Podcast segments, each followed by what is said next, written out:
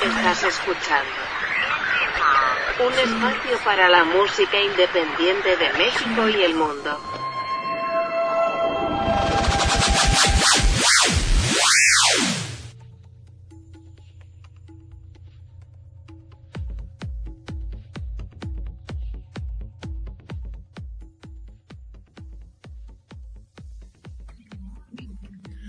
¿Qué tal amigos? Bienvenidos a una emisión más de IndieMod Podcast. Los saluda Sebastián Huerta. Y hoy es miércoles, miércoles de se reseña esta película o serie. Y es un miércoles especial porque aparte de que está Marco Arrona, ¿cómo estás amigo? Tenemos buenos invitados. Yo ya me iba a arrancar, güey, ¿no? Estoy muy emocionado de este ¿Qué tal, mi querido Sebas? ¿Cómo estás? Yo muy bien, en una tarde, noche lluviosa, mi querido Joaquín Biurcos, aquí transmitiendo. Qué madreada me pusiste, pero bueno, este, pues también acá está lloviendo, este, pero también estoy muy contento porque regresan viejos amigos. yo me atrevo a decir, tampoco es para que se la crean, ¿eh? porque luego estos son muy creídos. Y escucha así, Mis invitados favoritos. Lo tengo que decir, lo tengo que decir. Mis invitados favoritos. Mira, no sé si es para que se la crean que son tus invitados favoritos, pero te voy a decir que algo que es muy cierto. Los invitados más no más escuchados. Que eh, se los agradezco bastante, así es que por favor, preséntalos para que la gente ya los conoce. Mira, mejor que ellos se presenten.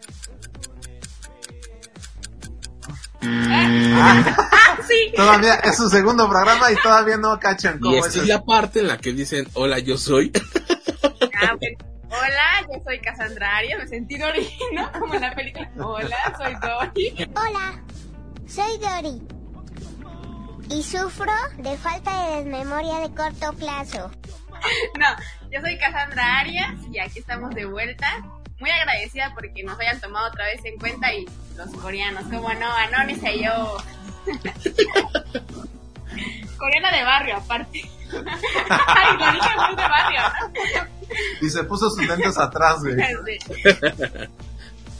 Y yo soy Omar Concha, igual muy contentos de regresar con ustedes y venimos a romper nuestro propio, ¿cómo se dice? Récord. Nuestro propio récord. Eso. De, ¿cómo se escuchas? De reproducción. De reproducciones. De reproducciones. A ver, Hagamos que... ¿Qué dijo? ¿Qué dijo Cassandra? Su palabra en coreano. Estuve practicando el coreano, pero no funcionó muy bien. No te salió. O es que aparte no, te, no te inspiró el contenido. Sí, no. Pero allá vamos. no vamos a ver el tema. Pero bueno, y como no podíamos este, tener a estos invitados sin tener un contenido desde Corea, pues vamos a arrancar este bonito reseña mesta de miércoles. Déjame decirte, Sebas, tenemos un cuarto. Esto se escucha medio feo, amigo, por eso no, ya no lo digo. tenemos un cuarto invitado hoy. Un hermoso perrito llamado Waffle. El waffle pero lo dices como si lo estuviéramos viendo. Más bien como si lo estuviéramos degustando, ¿no? Así. Tengo el platillo especial de hoy. El chef recomienda el waffle guaplón. ¿no? no, por si se escucha también por ahí. Como esa de sí. Luego medio enjumbrosito se escucha. Eh, para que no se saquen de onda, porque luego ya, eh, más que Marco y yo, los protagonistas son este Malu. ¿Sí es Malu? Sí, Malu. Malú o este Satio o Cirilo. Eso, Pero, Pero bueno, pues empecemos con la octava noche. 붉은 달이 뜨는 밤 봉인에서 풀려난 그 붉은 곳은 7일 밤 동안 일곱 개의 징검다리를 밟고 자신의 반쪽을 찾아올 것이다. 시신마다 머리 움푹 파이는 흔적 같은 게 있다는데 끔찍? 귀신 잡냐? 귀신 잡아? 이곳에 있는 것을 지키는 자의 운명. 우리가 알고 있는 유일한 징검다리. 놈이 그곳에 닿기 전에 반드시 찾아라.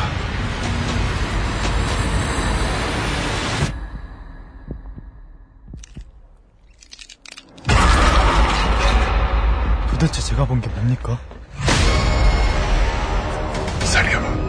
지키는 자만이 할 수 있다. 놈이 필요로 하는 건 제거다.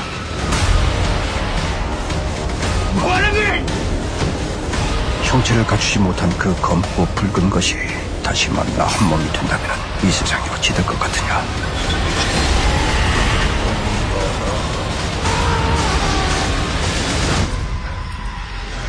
산자와 죽은 자 모두가 분노하고 절망하며 살아가는 세상. La octava noche. Voy a dar una breve introducción para que Cassandra también nos platique un poquito más qué le gustó, si no Sí. le gustó.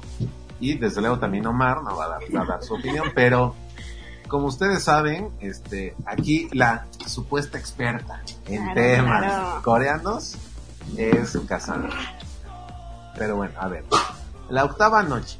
Nos platica la historia de un, eh, pues una leyenda en la que Buda pelea con un demonio y a este demonio le saca los ojos y en los ojos este demonio es donde concentraba su mayor poder. Entonces un ojo era de color rojo y otro ojo era de color negro.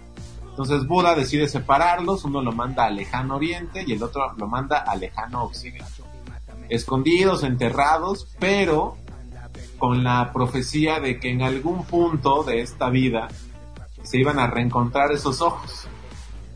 Y se iban a reencontrar, más bien se iban a buscar durante siete noches, cuando uno de estos ojos fuera liberado, y en la octava noche, que es como se llama la película, pues iba a ocurrir una, pues un- una especie de, de, de- de sin- violencia, muerte, sangre. Así es como nos describen el, la película en los primeros, ¿qué serán? 5 o 10 minutos, ¿no? Contándonos esta leyenda y de ahí ya se arranca la, pues la, la trama de la, de la película. Ambientado en Corea, este, en un pueblito que no recuerdo el nombre, era... A ver, Cassandra, ayúdame, ¿tú te acuerdas? ¿Cómo se llamaba el pueblito este? No, la verdad es que no me acuerdo del pueblito, ¿eh? Pero bueno, algo con Sensu Tzu. Y ya de ahí pues se va desarrollando, se va desarrollando. Fíjate que a mí me gustó mucho la pequeña descripción que le había puesto Netflix porque decía, este, junto con su arma y una, como un rosario, se enfrenta a varios demonios. Yo dije, güey, esto va a ser algo tipo Constant. Pero, pero pues no. Desafortunadamente, no. Y antes de que pasemos a destruirla, pero, perdón, antes de que pasemos a reseñarla, Cassandra, ¿qué te pareció? ¿Te gustó? ¿No te gustó? a ver, yo algo que platicaba con Omar cuando estábamos viendo todas nuestras películas que íbamos a reseñar hoy, yo llegué a la conclusión de no entendí, ¿qué pasó aquí? No valió verga, no estás viendo. pero hay algunas cosas que comprendí, pues por lo mismo de, de lo que es el tema coreano, ¿no? Algo que me gustó mucho de esta película es que, pues bueno, ya dice lo de la octava noche, que en Corea, cuando hablan, cuando hablan de la octava noche, que es el Jeonju-chu, quiere decir que Salud, es- salud. Quiere decir que es, se supone que es el infinito volteado en Corea, que se supone que la gente aquí en México, el infinito es como de, ay, amor infinito, y te amo, y me lo tatúo, ¿no? Pero en Corea no, el Corea, el 8 volteado es el infinito del infierno que vive la gente en Corea. Yo creo que por eso pusieron la octava noche, porque el 8 volteado es el infinito del infierno que vive la gente en Corea. ¿Cómo es un 8 volteado? Pues así, Costado, güey. horizontalmente, Ah, ok, claro, claro, ok, horizontal. horizontal. Ah, ok, ok, ok, ok. Y pues de ahí surge obviamente lo de la leyenda, porque también hay que decir que es una leyenda real en Corea.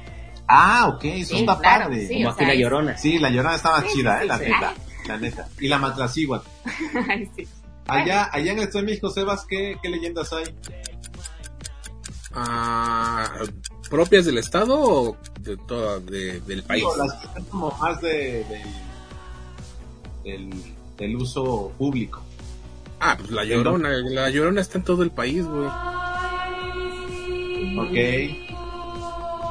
No, aquí sí tenemos la matlacigua, tenemos la llorona, tenemos la carreta de la muerte, Ah, sí. tenemos... ¿Cuál otro tenemos? Mm. Eh, pues acá luego en, en Oaxaca, así como que en algún cerro se ven bolas de fuego y son brujas, ¿no? O sea, sí, eso. Pues mira, en el pueblo de mi papá, que es más al norte del estado, está, bueno, está la leyenda del charro negro, que todos sabemos que pues es el diablo. sí. La- las bolas de fuego, que todos sabemos que son brujas. Y eh, ahorita me estoy acordando hace unos años que trabajaba yo en Zumpango, que es otro municipio del Estado de México. Eh, creo que era el director de la Casa de Cultura de- del municipio. Me platicó la leyenda de la clanchana, que era eh, en, en. Clanchana. Este, hay una laguna en Zumpango y en medio hay como una isla y estaba, bueno, según la la leyenda es que era como una sirena que en aquel en, tiempos remotos eh, pues se comía a los pescadores de la laguna, ¿no? Entonces era era algo así como una una sirena. Ya no me acuerdo bien cómo va, pero así creo que esa es la más eh, tradicional, o sea, que sea del estado que, que más que me acuerdo, porque digo que la, la llorona pues anda en todos lados, ya, ya hasta internacional. Ok. Es correcto. Ok. Pero entonces, Cassandra, Sí, sí, sí. ¿te gustó? ¿No te gustó? Pues es que, es que yo lo veo desde otra perspectiva. O sea, me gustó porque tema coreano, me gustó porque salí por ahí algún guapillo, Sun Jong Kim, Qué rico, sabroso, delicioso. versión. Bien feos todos. Yo así, es- no sé si esto se, caiga en lo racista, porque ahora ya todo es ofende algo, pero yo los sigo viendo iguales. Mi Sí. reseña es esa. Me vale. Gracias. Y bueno, al Ok. final, pues no la entendí mucho, pues, pero me agradó y pues pasé el rato más que otras que vimos. Tiene, entonces- tiene un final Disney, ¿no? ¿Tú cómo lo viste, Omar? ¿Qué te pareció No, la horrible. octava noche? Horrible, horrible. Primero, digo sin diferenciar a todos, a todos los personajes, ¿eh? todos son iguales. El pelo un poco más corto, un poco más largo, pero al final son iguales. Y la verdad se me hizo una película horrible, horrible. O sea, ¿Aburrida? súper aburrida. Yo creo que la terminé de ver porque había que cumplir con la reseña. Pero horrible, ¿no? Horrible. ¿Verdad? Mira, la verdad es que me estaban atrayendo mucho, bueno, no tanto, ¿verdad? Pero sí había una atracción hacia todo lo por las películas coreanas, las series coreanas, ¿no? Desde el cha-cha-cha, el ¿cómo se llama? un zombie, que la verdad también estuvo muy Ah, que, entretenida. que se viene la segunda parte, ¿sí sabe? Sí, sí, sí, yo sí lo vi. Y es que eso, eso sí son contenidos de calidad. Ay, Sí, no, y esto la verdad es, es una, bueno, no, no sé, digo, no, no he visto muchas películas ni series coreanas, pero yo creo que hasta les faltó presupuesto, no sé. Este tipo de gente pobretona. gente miserable que existe, ¿no? Me cae gente pobretona. Fue, estuvo horrible, para mí estuvo horrible. por ahí dijiste horrible como 20 mil Es que estuvo horrible 10 veces. Sí. Fue horrible, fue horrible. Pero entonces no te gustó. No me gustó, estuvo horrible. Hay que aclarar que se venía durmiendo cada cinco minutos. Porque Entonces, estaba aburridísimo. No. Mira, y también, por ejemplo, hay este, las películas chinas, japonesas, coreanas, cuando tienen algo como de fantasmas, como de terror, pues la verdad es que sí espanta, pues más o menos, ¿no? Y esto era como de, ah, No. ah, mm, pero, o sea, di, hasta... pero di cuántas veces brincaste. Nah, no brinqué. Me acuerdo que sí. ¿Cuántas veces brincaste? Admítelo. Brinqué del aburrimiento. Ay, no, ay, sí. Claro, porque estuvo horrible, ¿no? Sin duda. Ok, ok. Muy A ti, Sebas, ¿qué te pareció la octava noche? Horrible. Ah, Horrible. ¿También brincaste? No, la verdad es que no. eh, eh, creo que ya pocas veces me sorprende algo. Y, y yo lo, siem- lo- siempre les he dicho que yo veo películas de terror en el día para que me- en el transcurso se me olvide, ¿no? Porque de, de repente la, mente traiciona. Pero este, esta la estaba viendo yo en la noche porque dije, no, no, no va a pasar nada aquí. Eh, eh, Pues un poquito, Thriller, ¿no? ¿no? Es thriller, pero Sí, no es terror. un poquito, ¿no? O sea, como que intentan medio espantarte, pero sin... Más bien es como suspenso, ¿no? Sí, suspenso. sí. suspenso, así como... Pues ahí decía terror y yo di- y ustedes saben que si dice terror yo digo, bueno, está bien, vamos a darle un voto de confianza. Pero, eh, y dije lo que decía este Omar. ¿Está horrible? Horrible. No, aparte. Eh, el, el terror asiático creo que es el que da más miedo, creo yo. Pero eh, otra cosa que ya fue lo que me hizo perderle toda la seriedad y todo el respeto a esta película es que eh, siempre los eh, poseídos son como si estuvieran contracturados y entonces empieza a tronar todo y así de... ah, Pero no les, bueno, no sé, a mí la verdad sí me llama un poco la atención como, eh, ¿cómo es lo, como la caracterización que hacen. A mí la verdad sí me llama la Ah, atención, bueno, o sea, eso, eso sí estuvo yo sí padre. siento que... Cuando hay una escena donde, a ver, Indie Movers, el demonio, Ok. este, va pues poseyendo un cuerpo Sí, sí, a otro para, digamos, sobrevivir, ¿no? Y tener como más energía. Hay una escena donde poseyó a la clásica colegiala, este, Ah, eh, coreana, de secundaria.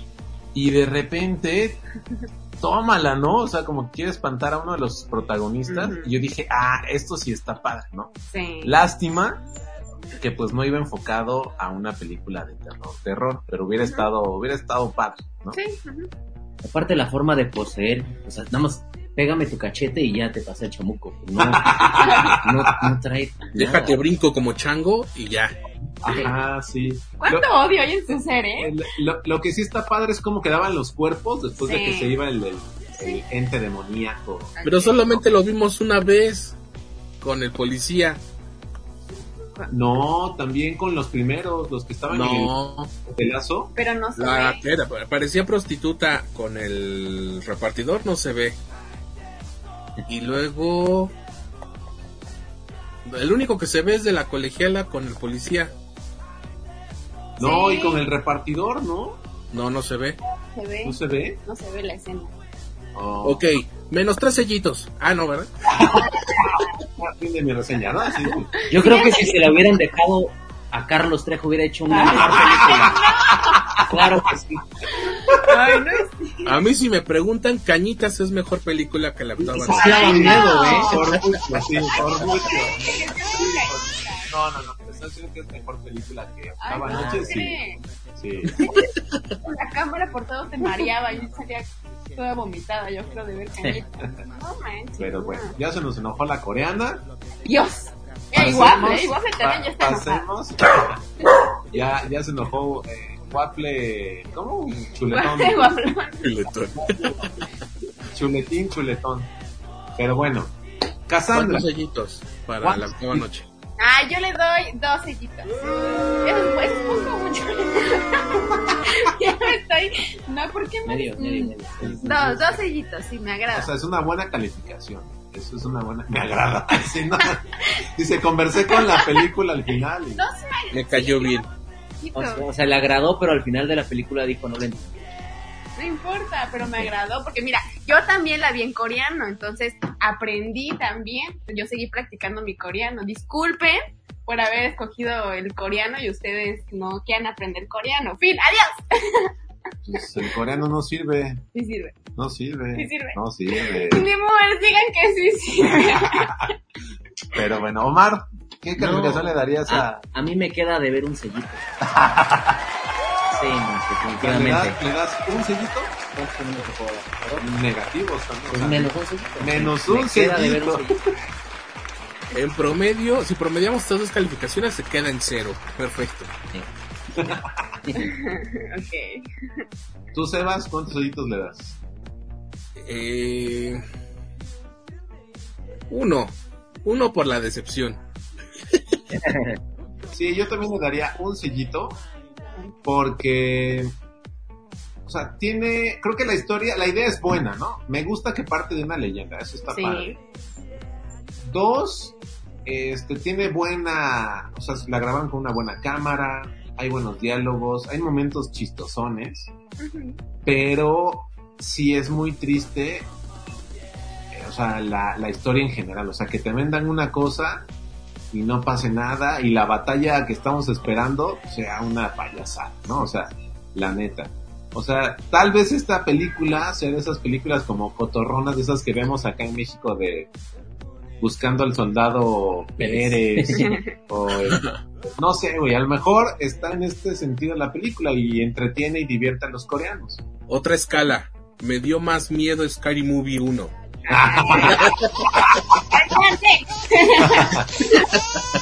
Pero bueno, así, así este, concluimos con este, esta, esta primera película en reseña mixta.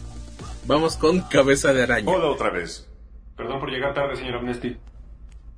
No llegaste tarde. En la cabeza de la araña nos enorgullece nuestro trabajo. Si bien su presencia aquí es técnicamente un castigo, también es un privilegio. ¿Dónde estabas? De paseo. Y en la ciencia debemos explorar lo desconocido. Han hecho pruebas conmigo. Cosas más raras de lo regular. Alguien debe responder por nuestros productos. Antes de empezar, necesito tu permiso para administrar N40. Te vuelves loco en este lugar. ¿Suministro? Reconocido. ¿Suministro? Reconocido. Reconocido. Sí, reconocido. Andando. Eh, ¿Estás grabando esto?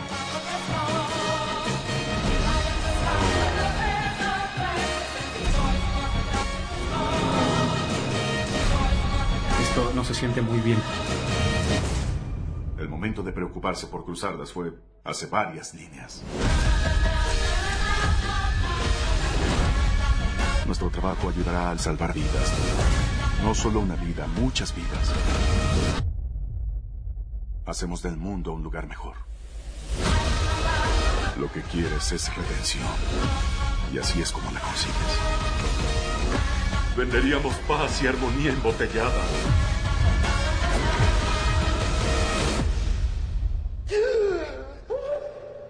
Las personas atractivas hacen lo que quieren. Y lo digo porque me he beneficiado de eso varias veces.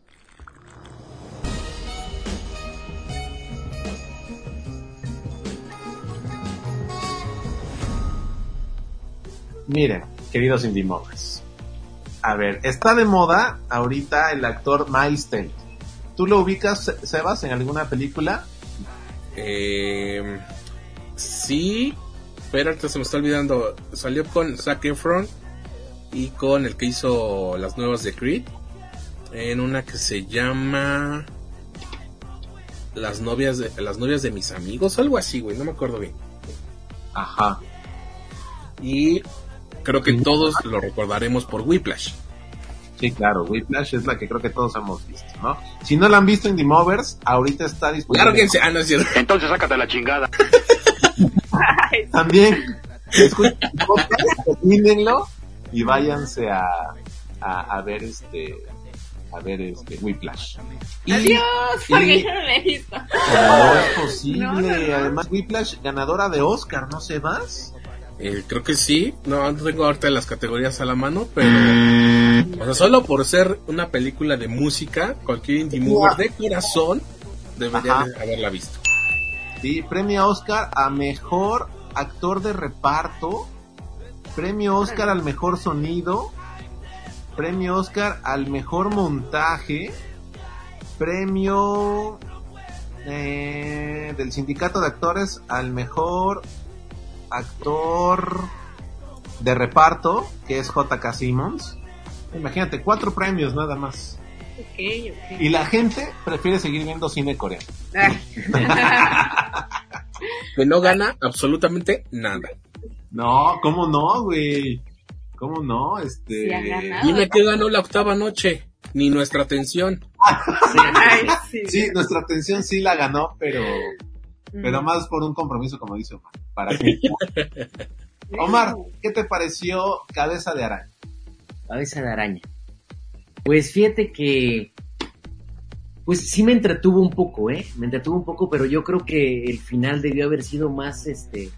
No sé, más dramático, como que debió tener un poquito más de saborcito. Porque.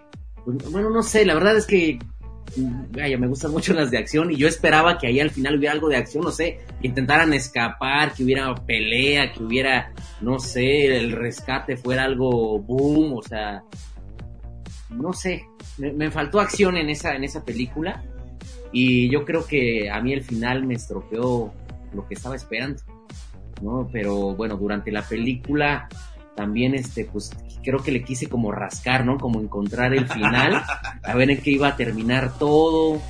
Este no sé, es algo, no, no sé, ¿sabes? Me, me, Te, me te quedó como un sinsabor, así. Sí, y, y me, y me recordó, platicaba con Cassandra cuando estábamos viendo que eh, me recordaba a los juegos, a los realities que están luego en la tele, de como que los hicieron en una isla y los ponen a hacer concursillos, cosas así. Algo similar. ¿Cómo se llama donde sale Belinda la serie? Ah, Eden. ¿Eden? Ah, hasta- hasta como que se me figuró esta, esa serie. O sea, no sé. No, no, no me agradó tanto. Fíjate que, qué curioso. Yo cuando estaba viendo la película, dije, este es Eden, pero en versión película. ¿no?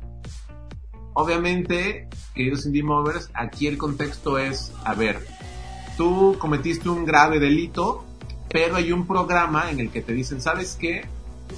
No vas a ir a la cárcel, pero en lugar de eso te vas a ir a una isla donde te van a estar inyectando sustancias para hacer, pues digamos, pruebas de calidad, ¿no? ¿Cómo te sientes mejor si te inyectan más felicidad, si te inyectan alguna sustancia que te haga enojar, otra que te haga tener alucinaciones, otra que te haga ver muy guapa o muy guapo al más feo, más feo del- de la isla. Este, de esto va un poquito la, la historia de Cabeza de Araña. ¿no? Yo esperaba mucho de esta película porque una, la anunciaron como con tres meses de anticipación. Producida y actuada por Chris Hemsworth, que todos conocemos por el personaje de Thor. Tremendo. Dice, dice Cassandra que tremendo. si estuviera Algo me dice que no se está refiriendo a su actuación. Claro que sí, yo lo valoré. Qué rico, sabroso, delicioso. si, si estuviera Lisa acá ahorita, ella también apoyaría a Cassandra. Tremendo. Y Miles Teller, que es el actor que creo yo que está de moda este 2022. ¿Por qué lo digo? Porque sale, pro- pro- pues voy a decirlo, coprotagonizando la película Top Gun Maverick, que mi compadre Omar salió con Sí, ganas de, no, de- volar un, este, un avión. Buenos días, aviadores. Les habla su capitán. ¿Tú ya fuiste al cine, Sebas, a verla? No, pero me están dando ganas. Algo me dice que. Omar salió diciendo que Ma- Miles es tremendo. Qué rico, sabroso, delicioso. ¿Cómo lo supo? ¡Ya nos exhibiste! Entonces, Miles Teller, pues también sale de coprotagonista en esta. En esta película, Chris Hemsworth. Y desde luego es producción de Netflix. Yo esperaba muchísimo de esta película, la verdad. Cuando empiezan a plantear cómo va la historia, yo dije, wow, esto pinta para algo padre. Pero la verdad es que la película avanza. No. No pasa gran cosa. Está padre cuando empiezan a, presentar los experimentos, ¿no? Cómo se empiezan a sentir las personas, cómo los controlan. Pero al final siento que la película daba como vueltas en círculos y no avanzaba como algo, o sea, que te presentaran algo nuevo, ¿no? Algo que hayan descubierto. Y de eso ahora viene lo que sigue. Y yo más que esperar acción al final, esperaba como pues una guerra así, todos locos, peleándose entre todos, este, un poquito de más sangre, un poquito de más, pues sí, también un poquito de más acción, ¿no? Un poquito más de, de sufrimiento. ¿Sabes qué creo también que pasa? Que muchos, ¿cómo se dice? Como yo que soy el que veo la película. bueno, un consumidor, un consumidor promedio, un consumidor promedio de- del cine. Este, ¿sabes qué pasa también? Que luego, o sea, a ver, en esta, en esta película, obviamente como que nos vamos a una que se nos haga similar, como para con medio compararla. Entonces, ahorita me estaba acordando que cuando la empecé a ver y viene esto de que son, es como la pena que están pagando en una cárcel distinta, por así decirlo, me acordé de la película que creo se llama El Hoyo. Ah, sí, sí, sí. El Hoyo, ¿no? Donde también, digo, la, la, ahí la prisión es distinta, es todo un rollo, pues, digo, ahí no se exponen a experimentos, ¿no? Pero pues, como que son prisiones distintas, entonces como que ahí enseguida mi cerebro las compara y dice, no manches, o sea, muchísimo mejor para mí la del hoyo que esta, entonces como que sí faltaba muchas cosas que tenía esa película del hoyo, entonces pasa esta comparación y es donde pues el, el consumidor promedio este, pues sale decepcionado de a veces de estas películas, ¿no? Fíjate, fíjate que ya no eres un consumidor promedio si empiezas a comparar con otras películas. El consumidor promedio diría, ah, sí me divertí, estuvo padre, sí. Me agradó. Ah. No, sí la volvería a ver o sí la recomendaría. Ese, ese es el, el consumidor. Pero ya cuando tú empiezas a comparar y dices, güey, yo espero que digan algo de esto, ¿no? O que lo que sigue sea así y no pasa nada de eso y, y te quedas con ese sinsabor de, güey, no pasó ni esto, ni aquello, ni se murió este, ni se murió aquel. Y el final estuvo súper chafa. Y dices, bueno, vaya. Pero bueno, tú, Sebas, ¿qué opinas? ¿Te gustó? ¿Te enamoraste más de Miles Taylor? Chris Hemsworth. Qué rico, sabroso, delicioso. Pues mira, me, me cayó bien que, que Thor ahora hiciera su propio mundo. Pero sí, creo que yo esperaba más. Eh, digo, el planteamiento de la película me parece interesante. Pero, salvo cositas así, ya cuando al final se supone que se, se descompone lo que traen en la espalda. No quiero decir más para que vayan a verla. Eh, de repente como que se le olvida y resulta que cuando se descomponía en cualquier otro, eh, sí los eh, llevaba al límite y aquí ya no. Y ya, ahí vas a decir que vas a sacar los poderes de Thor, güey. Y al final yo creo que sí esperaba un poco más de, de dramatismo a la, a la hora del escape, güey, porque eh, salen muy fácil y resulta que pues no lo alcanzan eh, la policía que según ya vienen por él y la forma en la que acaba el personaje, pues dije, bueno, pero pues no vemos que sufra el cabrón. Entonces, pues no... eh, Eso no es nada. pero no alcanzó mis niveles de decepción como ya saben quién. Ok.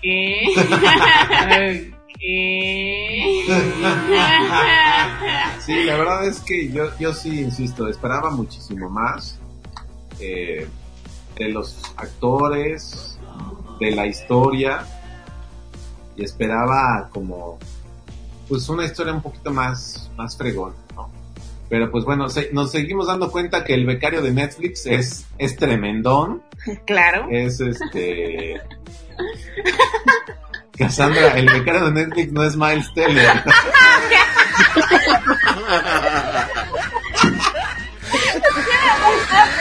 que iba a decir de él. disculpe.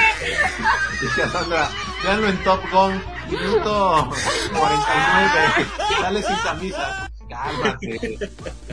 Ah. Miren, si se quieren emocionar viendo a, a este actor, véanlo en Whiplash.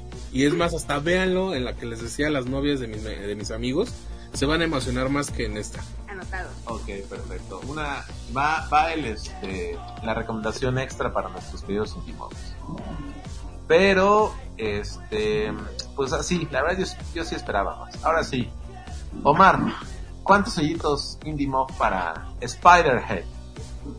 Un sellito. Un Un sellito. sellito, sí, le damos un, un sellito. Está bien, porque dice Omar que no se encueró Miles Teller. ¿Y Cassandra? Ah, yo sí le doy cero. es que mira, no le entendí. Fue un error haber visto a Tom Con antes, entonces yo decía, ay, te va a salir wow, increíble. ¿Sabes? Yo tenía otra idea. Golosa. Un fraude, así que cero, definitivamente. No le entendí. Tampoco le entendió. No le entendí tampoco. Rayos, rayos. ok, ¿tú Sebas? ¿Cuántos sellitos Indie Mob? Eh, lo vamos a dejar también en un sellito. Sí, yo también, yo también le voy a dar un sellito íntimo. Porque, pues es una buena producción, pero la historia es muy mala, ¿no? Así, para, para acabar pronto. Eso es, este, eso sería como mi, el- mi resumen final de la, de la reseña. Pero bueno, pasemos a cosas más bonitas, más agradables, más divertidas. Porque me encantaría decir que este actor no, no tiene fallas, pero sí hay algunas que no, no terminan de amarrar. Pero no me acuerdo si tú me habías dicho o dónde lo escuché, que, que este actor ya se sabía el negocio y decía, ahí les va una porquería, ahí les va una más o menos. Ahora sí, emocionense con esta película. y otra vez eh, repite la, la estrategia. Pero no me acuerdo, ¿fuiste tú? No, no, yo no. Bueno, en algún lado lo escuché y nos referimos a Garra de Adam Sandler. ¿Me llevan a ver básquetbol o una pelea de gallos? Hacemos de todo. Yo soy Stanley Sugarman, soy un scout para los 76ers. ¿Eso es cierto? ¿Tienes 22 años? No puedes estar en el draft si tienes más de 22. Sí, tengo 22 años. ¿Quién es él? Es mi hijo. ¿Qué edad tiene? Tiene 10 años. Ok. Ok. ¿Y en Filadelfia hay lugar para seguir creciendo? Quiero ser entrenador algún día. ¿Tú amas estar lejos de casa siempre? La mejor oportunidad de ganar aquí es contigo. ¿Por qué diablos sigo persiguiendo esto? ¿Y entonces abandonarás tu sueño? Llevo 30 años en esta liga y es como si no valiera.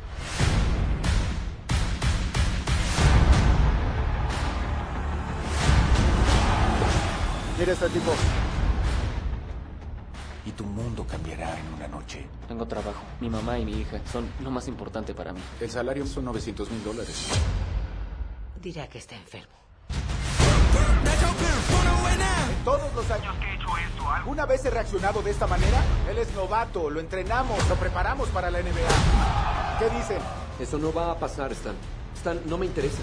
¿Sabes que no he estado en casa para celebrar el cumpleaños de mi hija en nueve años, bien? Nadie te preguntó. Los Sixers no saben que lo trajiste. En este negocio importa ser el sujeto que encontró al sujeto. Y Vince no te va a despedir. Quiero asegurarme de hacer lo mejor para el niño. Él tiene una hija que mantener. Tú tienes una hija que mantener. ¿De dónde eres? España. Es un lugar loco. A darle. Bienvenido a mi país. Así no es él, no estuvo cerca como es. Vuelvo a casa mañana. ¿Es lo que quieres hacer? ¿Amas este deporte? Yo amo este deporte, vivo por este deporte. A trabajar. La combine es en seis semanas. Si quieres hacer esto, entonces tiene que ser ahora. Sin duda, ese muchacho lo quiere. ¿Quieres una mano? Tú no necesitas ayuda. Falta una chispa que te Todo esto es por ti, amigo. Es por los dos. Ok, es por los dos a triunfar.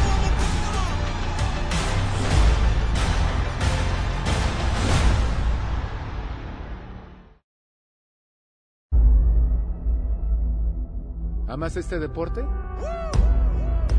¿En serio, amarlo con tu corazón? Porque si no, ¿para qué te molestas? Mejor no abramos esa puerta que se nos cerrará en la cara. Amo este deporte, vivo este deporte. Hay mil hombres que están esperando tras bastidores y están obsesionados con este deporte.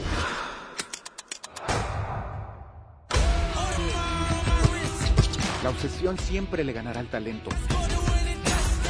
Tienes todo el talento del mundo, pero ¿estás obsesionado? Afróntalo, allá afuera eres tú contra ti mismo. Camina sobre la cancha. Y lo que tienes que pensar es soy el mejor allá afuera.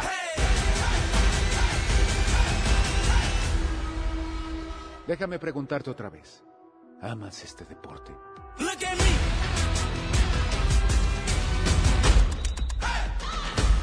Vamos a darle más contexto a esto y más sabor a esta tercera y última reseña de este episodio.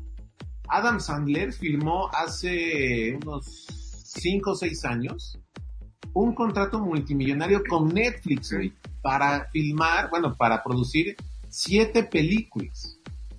De las cuales de esas siete, a mi parecer, solo una ha sido entretenida, que es Diamantes de... Ay, güey, ¿cómo se llama? Se me está olvidando. Bruto. Diamante. Bruto tú, güey. A mí me vas a insultar, güey. Diamantes brutos. que es una película de, de locura, de nervios. Este, yo me acuerdo que cuando salió se la recomendé a Omar y antes de que reseñáramos todo eso me dijo, ay, a mí como que me entró con un poquito de nervios, como que me entró la ansiedad. ¿Sí te acuerdas de esta película? Dice, dice Omar que no, que lo estoy confundiendo con otro. ¿De qué estás hablando? Dice que lo estoy confundiendo con otro cuñado, güey. Mira qué distraída te confundí. Wow, Es- wow, wow. A ver, es la historia de este güey que apuesta todo el tiempo. Y que está endeudado y que lo está buscando la mafia para darle en su madre. Ah, sí, claro. sí Ah, es ya son cierto. amigos de nuevo. Sí, sí, sí, sí, claro. Buenísima. ¿Sí la viste? Sí, sí, sí. ok, ok. Pero a ver, de qué en Diamantes en Bruto, pues es un, un este un apostador ya enfermo que le apuesta todo el tiempo al básquetbol y esto pues no es coincidencia. Adam Sandler es un fanático del básquetbol.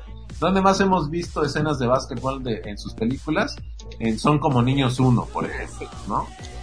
La, la película termina con un partido de básquetbol entre este amigos de la infancia contra otro grupo de niños de la infancia, ¿no? Ya en modo adulto. Y entonces ahora en Garra, que la verdad, yo no sé por qué le pusieron Garra. Mira, en inglés se llama Hustle.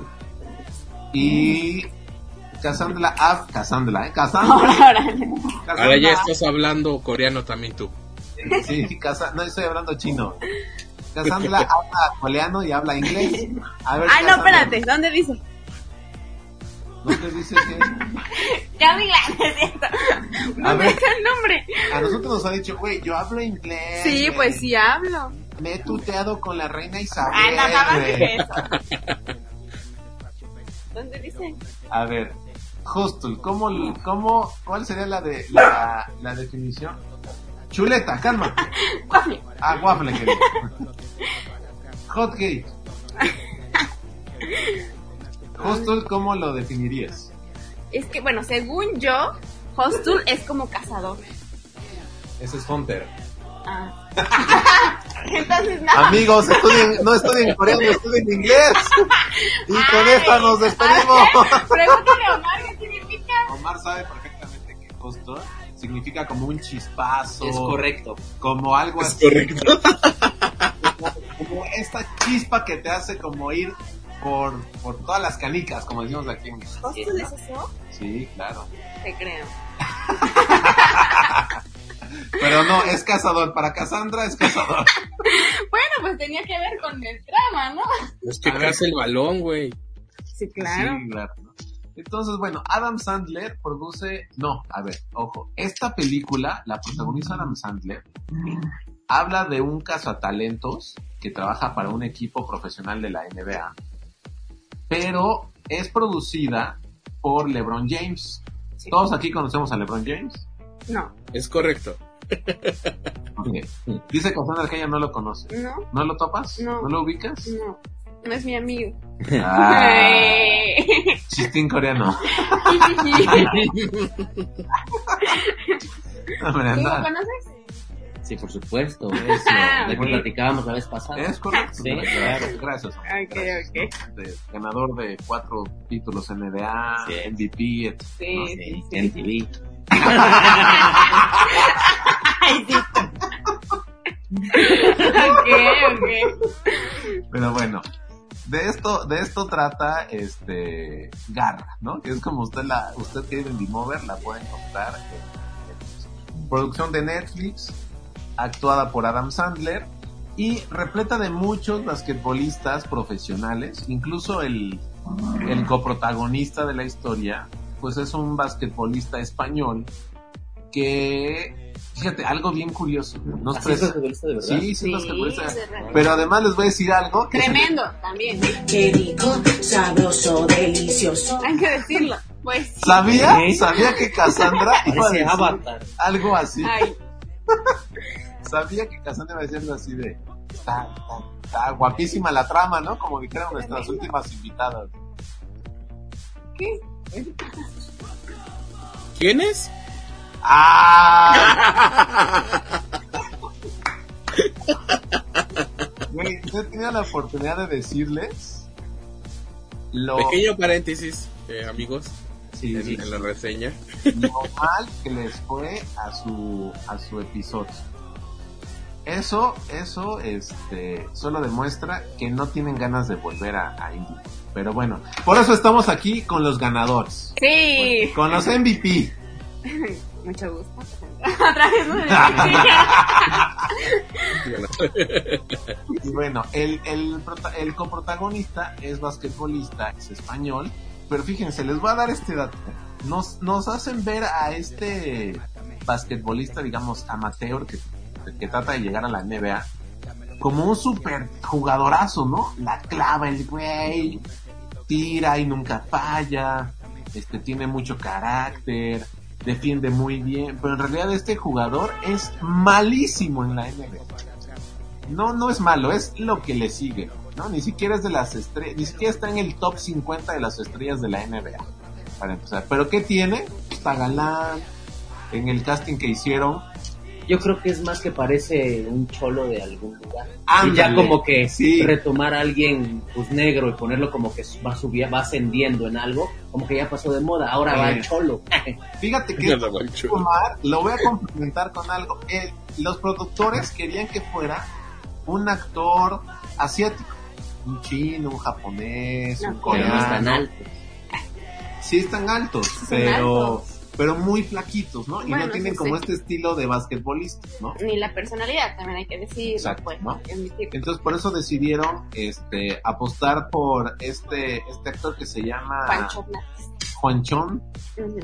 Hernán, Hernández, ¿no? de, de Hernán Gómez, no sé qué, ¿no? Ajá, o sea, sí. tiene un Va nombre conjunto, creo. Sí, bastante bastante ahí este Juancho Hernán Gómez. Juancho Hernán Gómez, así, ¿no? sí. Pero la verdad es muy, muy mal jugador. Pero aquí, pues obviamente el güey supo actuar, le crees todo el tiempo, que tiene talento, que la va a romper en la NBA.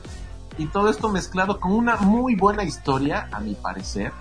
Porque además te voy a decir algo, este Sebas. Si a ti no te gusta el básquetbol, si no te gusta ningún deporte, es una ¿Por película. qué me lo dices a mí?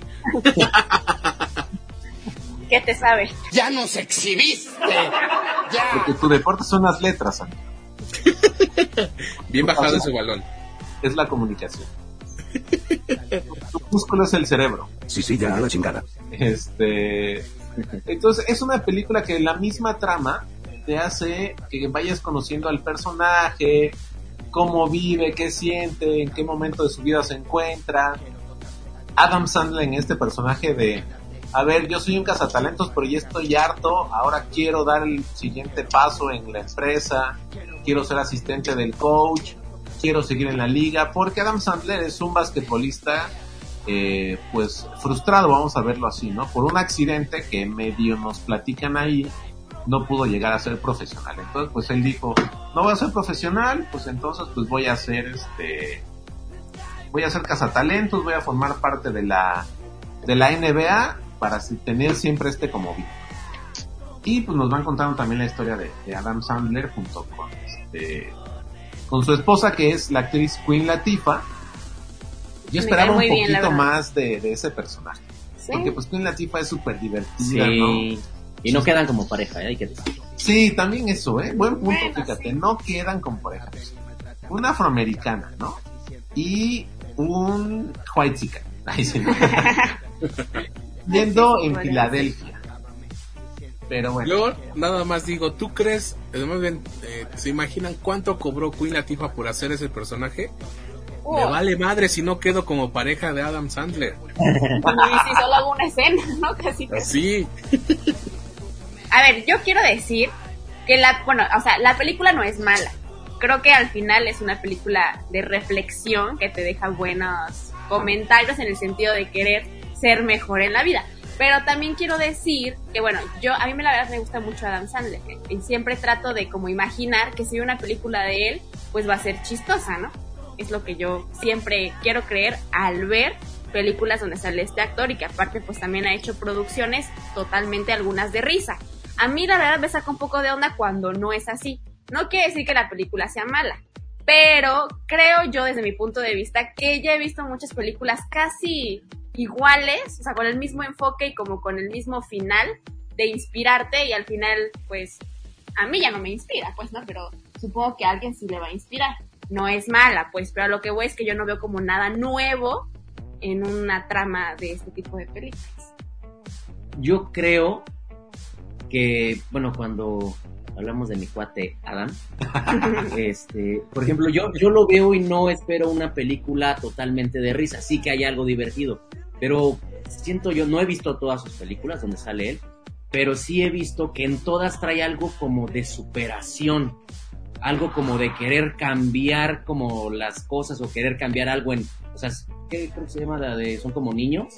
Que como que quiere cambiar a sus hijos, como que quiere volver los niños normales, como no sé, y como que en todo va como en ese sentido, como de querer este dar un mensaje, dar, ajá, dar un mensaje, seguir adelante y creo que esta de esta película de Garra sí tal vez, o sea, trae como como que es la misma historia, pero sí ahora enfocada como en el resto del básquetbol y así, pero al final es eso y yo creo que una yo, yo, yo, yo, un consumidor, ya no tan, lo, ya tan promedio,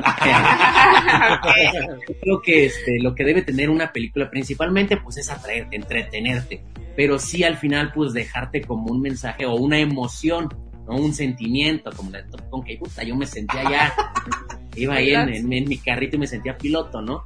Y, y esta, la verdad, o sea, no es como que la dejé de ver y dije, ay, voy a salir al mundo a luchar por mis sueños, no, pero sí, pero sí te deja como algo, sí te deja, sí te deja algo como emotivo, ¿no? Como decir, no, o sea, puede ser que tú, no sé, este, vengas desde donde sea o hagas lo que sea, que a lo mejor no seas muy visto, pero puede llegar el momento si le sigues echando ganas y te superas y dominas, no sé, o sea, ya entramos como en un tema más, este, como de, no sé cómo se le llama esto, motivacional, motivacional sí. ¿no?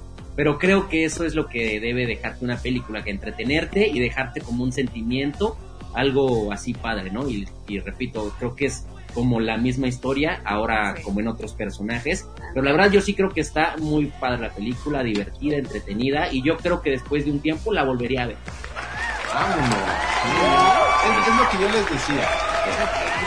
Yo soy, ahorita van a ver en unos videos que voy a estar subiendo, traigo mi sudadera de los toros de Chicago. Yo sí soy fan de la NBA, fan del básquetbol, jugué 12 años básquetbol, no me llegó el precio de la NBA, por eso decidí estudiar ciencias políticas y quedarme en Oaxaca. Muy bien. No, es que Adam no fue a Oaxaca, güey. Si hubiera ido como fue a España, pues, o sea, no estarías aquí. es correcto, sí. Nada más porque no me vio jugando este en la en el barrio. Yo como fan de, de la NBA, esta película a mí me emocionaba mucho cuando vi el trailer. Y me acuerdo que en estas reuniones que tenemos después de, de grabar el podcast, yo te comenté, güey, viene esta película, estoy bien emocionado. Este, y la estuve como, así como checando, ¿no? Es en, es en junio, ¿no? Que la estrena. Y yo veía lejanísimo junio, ¿no? Porque no, están como en abril, creo. A ver, para los fans que, de la NBA, o para los fans del básquetbol, ¿qué tiene de padre? Una, salen muchos basquetbolistas que ya están retirados, pero que son leyendas. Dos, el antagonista es basquetbolista. Sí. Y él sí es muy bueno, la verdad. Entonces, la verdad es que actúa súper bien, güey, ¿no? Me gustó mucho la actuación del antagonista, que también es basquetbolista. Salen muchos otros basquetbolistas actuales que están jugando, que son estrellas. Sale prácticamente todo el equipo de los 76 de Filadelfia. Y eso está padre, la verdad, ¿no? Porque está clavado como en el tema de, yo me acordé cuando iba a entrenar, yo me acordé cuando empecé a jugar basquetbol, cómo eran los entrenamientos, cómo nos decían, a ver, hay que moverte así, hay que hacerlo así. Este, hasta me dieron ganas de volver a echarme una ¿no? Pero insisto, lo padre está en que si no te gusta el básquetbol y si no te gusta ningún deporte, es una buena historia la que nos están contando. Como dice okay. Omar, es una historia que trae este mensaje motivacional que es lucha por tus sueños, trabaja, esfuérzate, eh, levántate muy temprano, aunque sí era una, una grosería esto de que pasaba por ahí a las 4 de la sí, mañana, ¿no? Amaba, a las 3 pasó un día. Estuve haciendo. Yo vi cuando se iba. ¿no? O sea, también digo, es algo muy de gringos, ¿no? Como decir, a ver, en Filadelfia, ¿qué recordamos? Pues ver a Rocky pararse a las 4 de la mañana, tomarse como 10 huevos crudos, güey. y Darle salir- la carne cruda. y, sal- y salir a correr, ¿no? Y salir a correr supuestamente como chorro de kilómetros y con esta canción motivacional y que uno se sentía que iba corriendo al lado de Rocky. güey. Ahí, ahí que Sebas le meta un efecto de, de canción de Rocky, ¿no? Y ahora suena Rocky, canción de Ajá. Rocky. Te diré algo que ya sabes. El mundo no es un arco iris y nubes rosas. Es un mundo malo y salvaje. Y no importa qué tan rudo seas, te pondrá de rodillas y te dejará así permanentemente si lo dejas. Ni tú, ni yo, ni nadie golpeará tan duro como la vida. Y es- eso es lo que nos ofrece esta película. Una buena película, a mí me gustó muchísimo, muy entretenida, y al igual que Omar, yo sí la volvería a ver o la descargaría para ir un día que voy de viaje o algo así, para matar el tiempo, sí la volvería a ver. Y luego, ¿sabes qué también creo? A ver, ustedes saben más y han visto más películas. Pero este, como que todas las películas siempre como que van alrededor de un solo personaje. La mayoría, creo yo. Y esta, pues va alrededor del basquetbolista y también de, Del de sí, de los a los dos, o sea, los problemas que tienen pues de, en, su, en su trabajo, ¿no? De con sus familias, también, este, este cuate, este, ¿cómo Bob Cruz, Bob cuando Cruz. le lleva, ah, pero Sí, pues. bueno, cuando, cuando vuelve a ver a su, a su hija, cuando vuelve a ver a su hija, o sea, como que van los dos, van las dos contando, como contando las dos historias, ¿no? Al- como que al mismo tiempo. Que por cierto, a mí me faltó que explicaran qué había pasado con mi madre niña. Ah, bueno, sí. Eso ya es chisme. o sea, Eso ya no lo preguntaría a un espectador promedio. Ya estás muy avanzado, Omar. Pero pues ahora que veamos a, a Juancho Hernán Gómez, le vamos a preguntar. Bueno, Cassandra no va a ir, dice Omar. es que, eh, por ejemplo, también es lo que decíamos Omar y yo cuando la veíamos. Si también, por ejemplo, te gusta también el deporte y te gusta el básquetbol, yo creo que te va a inspirar bastante. Y hay, hay una parte en la película que muestran como la ciudad, ¿no? La calle, que tienen las bardas pintadas Ah, del sí. tema de básquetbol. O sea, todo ahí también se centra en ese deporte, ¿no? O sea, al final yo creo que una persona que le guste mucho ese tipo de deporte te inspira Sí, y sí, te dan sí. ganas de que también a lo mejor dentro de donde estás, pues puedan motivacionarte de esta forma, ¿no? Sí, sí, Yo sí. lo veo de esa forma también. Gran, gran, este, gran comentario de Cassandra, ¿eh? Fíjate que el, el gringo en sus ciudades, pues vive un, un amor así a sus equipos deportivos, ¿no? Ya sea de básquetbol, de fútbol americano, de, pues, un poquito eh, más reciente de fútbol soccer, ¿no? Pero el básquetbol y el fútbol americano son este son los equipos para los que viven, ¿no? Se reúnen todos los domingos o sábados que hay juego, este, la ciudad está pintada de sus estrellas, ¿no? Y Filadelfia, pues tiene un equipo como son los 76 de Filadelfia de básquetbol y tiene a los halcones marinos de Filadelfia, si no mal recuerdo, que también es otro equipo, este, pues importante en la, en la NFL. Y entonces el gringo pues sí vive así como muy apasionado, ¿no? Acá en México, pues la verdad, pues no somos muy... No, creo que no. Son muy pocos los estados donde se vive este fervor, ¿no? Ujú. Digamos, en la Ciudad de México, pues América, Pumas, ¿no? Cruz Sí. Azul. En Guadalajara o en Jalisco, Chivas, ¿no? Atlas. Y en Monterrey, pues Tigres y, y Rayados, ¿no? Por hablar de fútbol, que es el deporte pues más Que popular acá más, en, en Oaxaca. Pero dinos, Omar, ¿cuál es el deporte nacional? La charrería. ¡Eso! Y les voy a dar un dato, queridos Indie Movers. Omar, síganlo en sus redes sociales. Sí, sí. ¿Él sí deja que lo siga? Fíjate que esto, este comentario ya no le gustó a Cassandra. Esa nota tremenda. Omar practica la charrería. No, es que yo digo porque hay alguien que dice, ya ni los anunciamos porque eso de que es que ya fui a seguirlo, pero dice que es cuenta privada, dijo, uy, pinche mamón. No, Omar, la tienes abierta, ¿no? Sí, eh, sí, la cuenta. Eh, sí, la cuenta. Ahora. Sí, sí, sí, sí. Vaya dato perturbador. Cuando yo sé Cassandra y Omar tienen sus Sí, cuentas abiertas, públicas, sí, sí, ¿no? Ustedes pueden ir, este, queridos Indie Movers, y, y ver, ver la- las fotos de los queridos invitados. Este, Omar, platícales rápido un poquito de la charrería. ¿Por qué es el deporte nacional en México? ¿Por qué es el deporte nacional? Pues todas las actividades que ahí se llevan a cabo, que son mejor- más conocidas como suertes, charras, suertes porque pues, o sea, es una actividad que no solo depende de ti, depende de los animales, de su instinto, de cómo van a reaccionar al momento. Este, ah, y, y se, bueno, son actividades que se llevaban en el pasado, eh, no como un deporte, sino pues como pues el trabajo del campo, el cómo manejar a los animales, cómo, pues todo esto, ¿no? Cómo manejar a los animales. Y entonces, pues poco a poco fueron haciendo competencias como de rancho contra rancho, de cuáles eran los, pues, los mejores charros, cuáles este, dominaban mejor al ganado, cosas por el estilo, hasta que se fueron pues encerrando en un campo que se llama pues el lienzo charro, eh, y ya ahí fueron pues haciendo competencia entre ellos, ¿no? Y pues se convierte ya en el deporte nacional, porque pues en todos los estados pues es practicado, ¿no? A veces no es muy conocido, pero por ejemplo aquí en Oaxaca, que no es tan conocido, tenemos como, no sé, como 10 lien- lienzos charros, ¿no? Y así. Vaya dato perturbador. Vaya dato perturbador. Pero pues así con garra.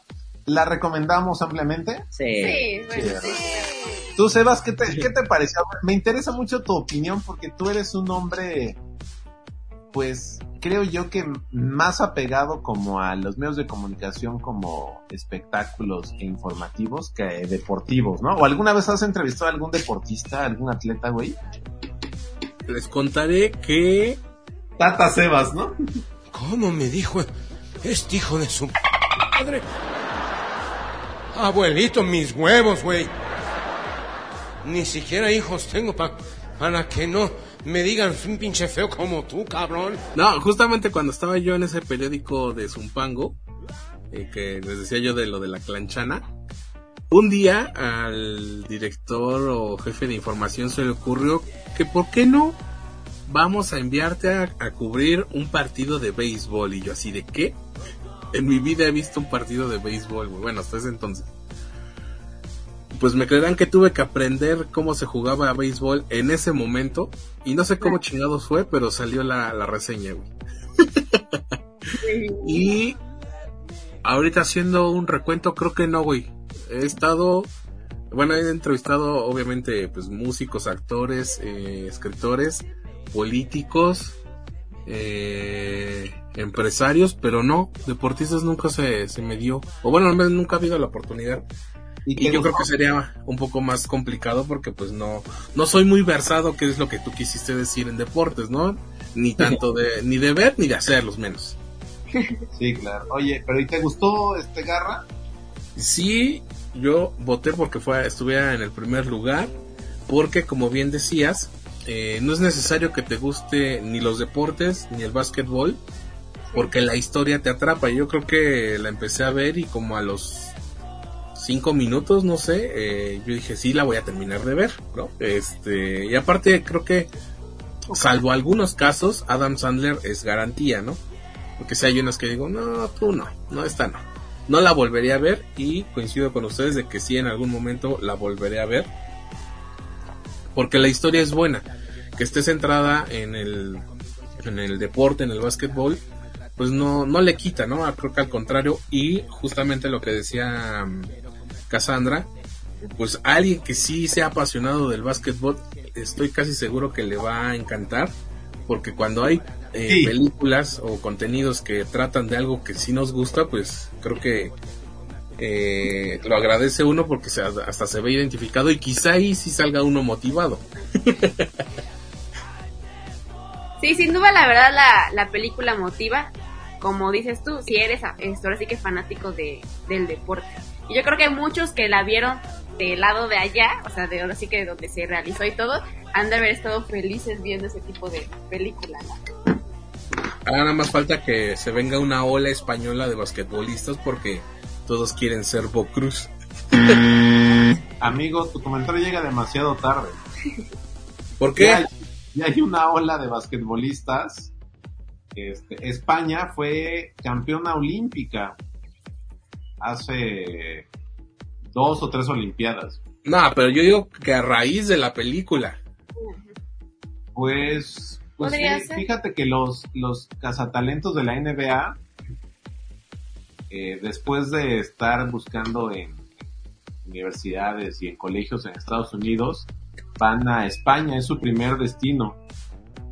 Porque tiene una liga muy muy buena este, España. Los equipos son igual así como en el fútbol, el Real Madrid, el Barcelona, Ah, no sé sí, qué. pues. Entonces, son muy muy buenos este, jugadores. Y de ahí también llegan eh, jugadores europeos a jugar a la Liga Española y de ahí este, pues, llegan a, la NBA. El último mexicano que estuvo en la NBA, que es Gustavo Ayón, él venía del Real Madrid de la Liga de España y llegó así a jugar a la NBA. La verdad no le fue nada bien, pero este España tiene un lugar fijo en, en la NBA. Qué lástima que no, no vino Adam Sandler a, a Oaxaca y se lleva. Bueno, no, no, mejor, qué bueno que no vino. Porque si no, ¿con quién conduciría el, el podcast? Pero ¿Cuántos bueno, sellitos para Garra? Yo le doy dos sellitos. la cosa es llevarla en contra, o sea, No, como bueno, hablamos no. mal de la octava No. cochinada, ¿cómo se llama?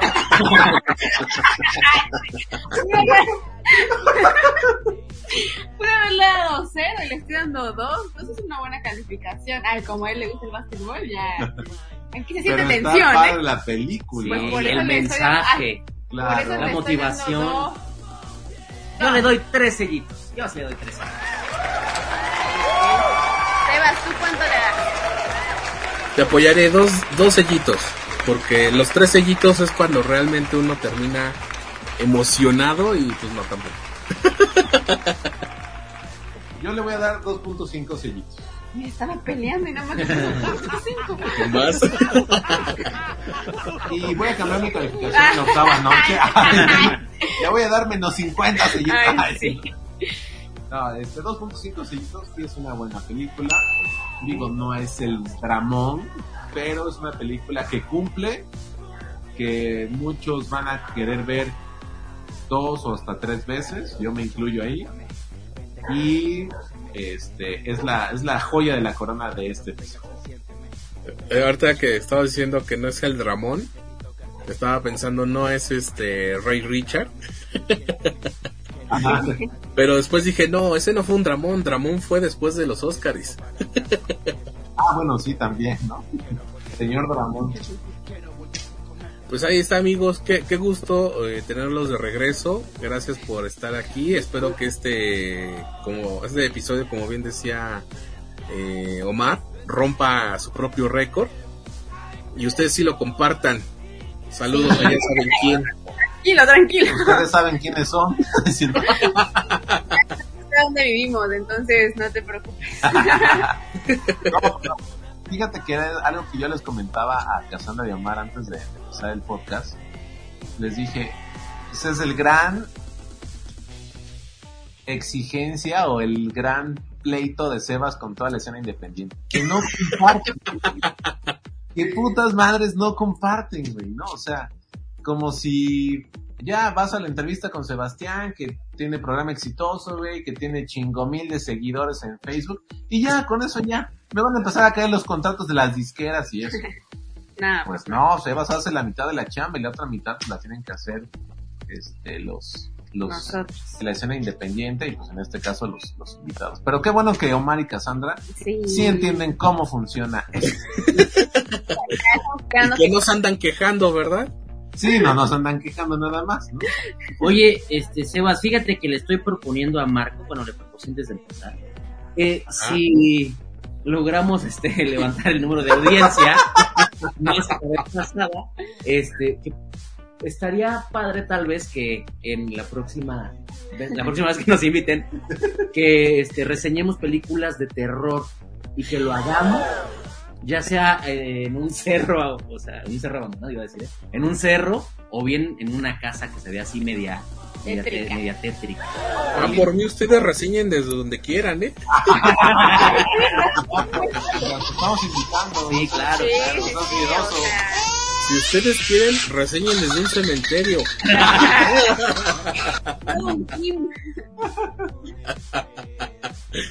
Mira, me, gusta la idea de que sean películas de terror porque eh, pues tanto Marco como yo somos eh, asiduos espectadores de, de películas de terror y aparte eh, pues teníamos nuestro especial, ¿verdad? Bueno, lo hicimos el año antepasado o pasado, en la verdad no me acuerdo, de películas de terror, pero pues siempre es buen, buen, una buena época, cualquier época es buena para hablar de películas de terror.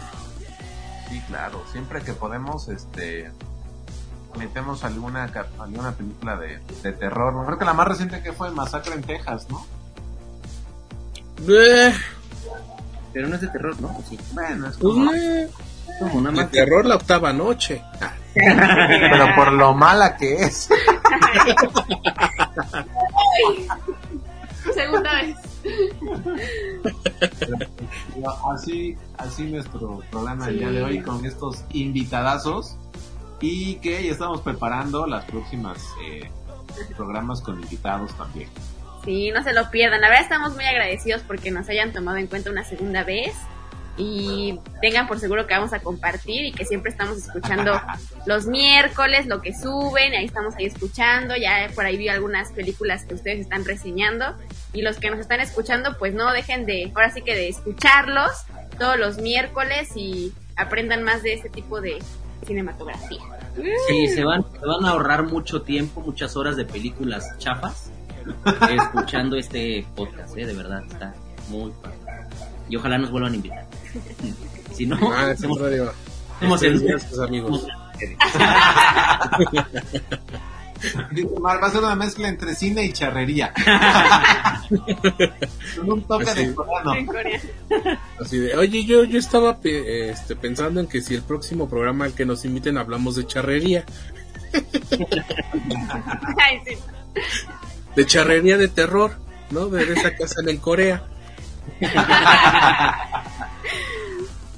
Pues ahí está, amigos, qué gusto poder eh, platicar con ustedes, escucharlos.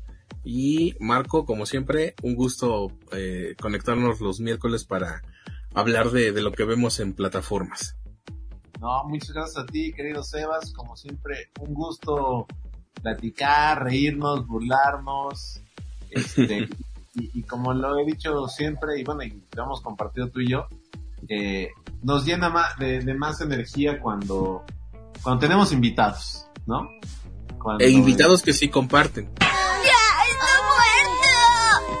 Por favor, señor, ya no, no, suéltenme. Andas desatado, compadre, andas desatado. Pero te, te doy toda la razón, te doy toda la razón. No, pues ahí está. ¿Qué pasó? No, te digo, y así, y así. Y ya. pues ahí está amigos, también gracias a ustedes por habernos escuchado, los esperamos el próximo miércoles en una emisión más de Indimod Podcast y es esto que se llama Reseñame esta. Soy Sebastián Huerta y recuerden que juntos hacemos escena.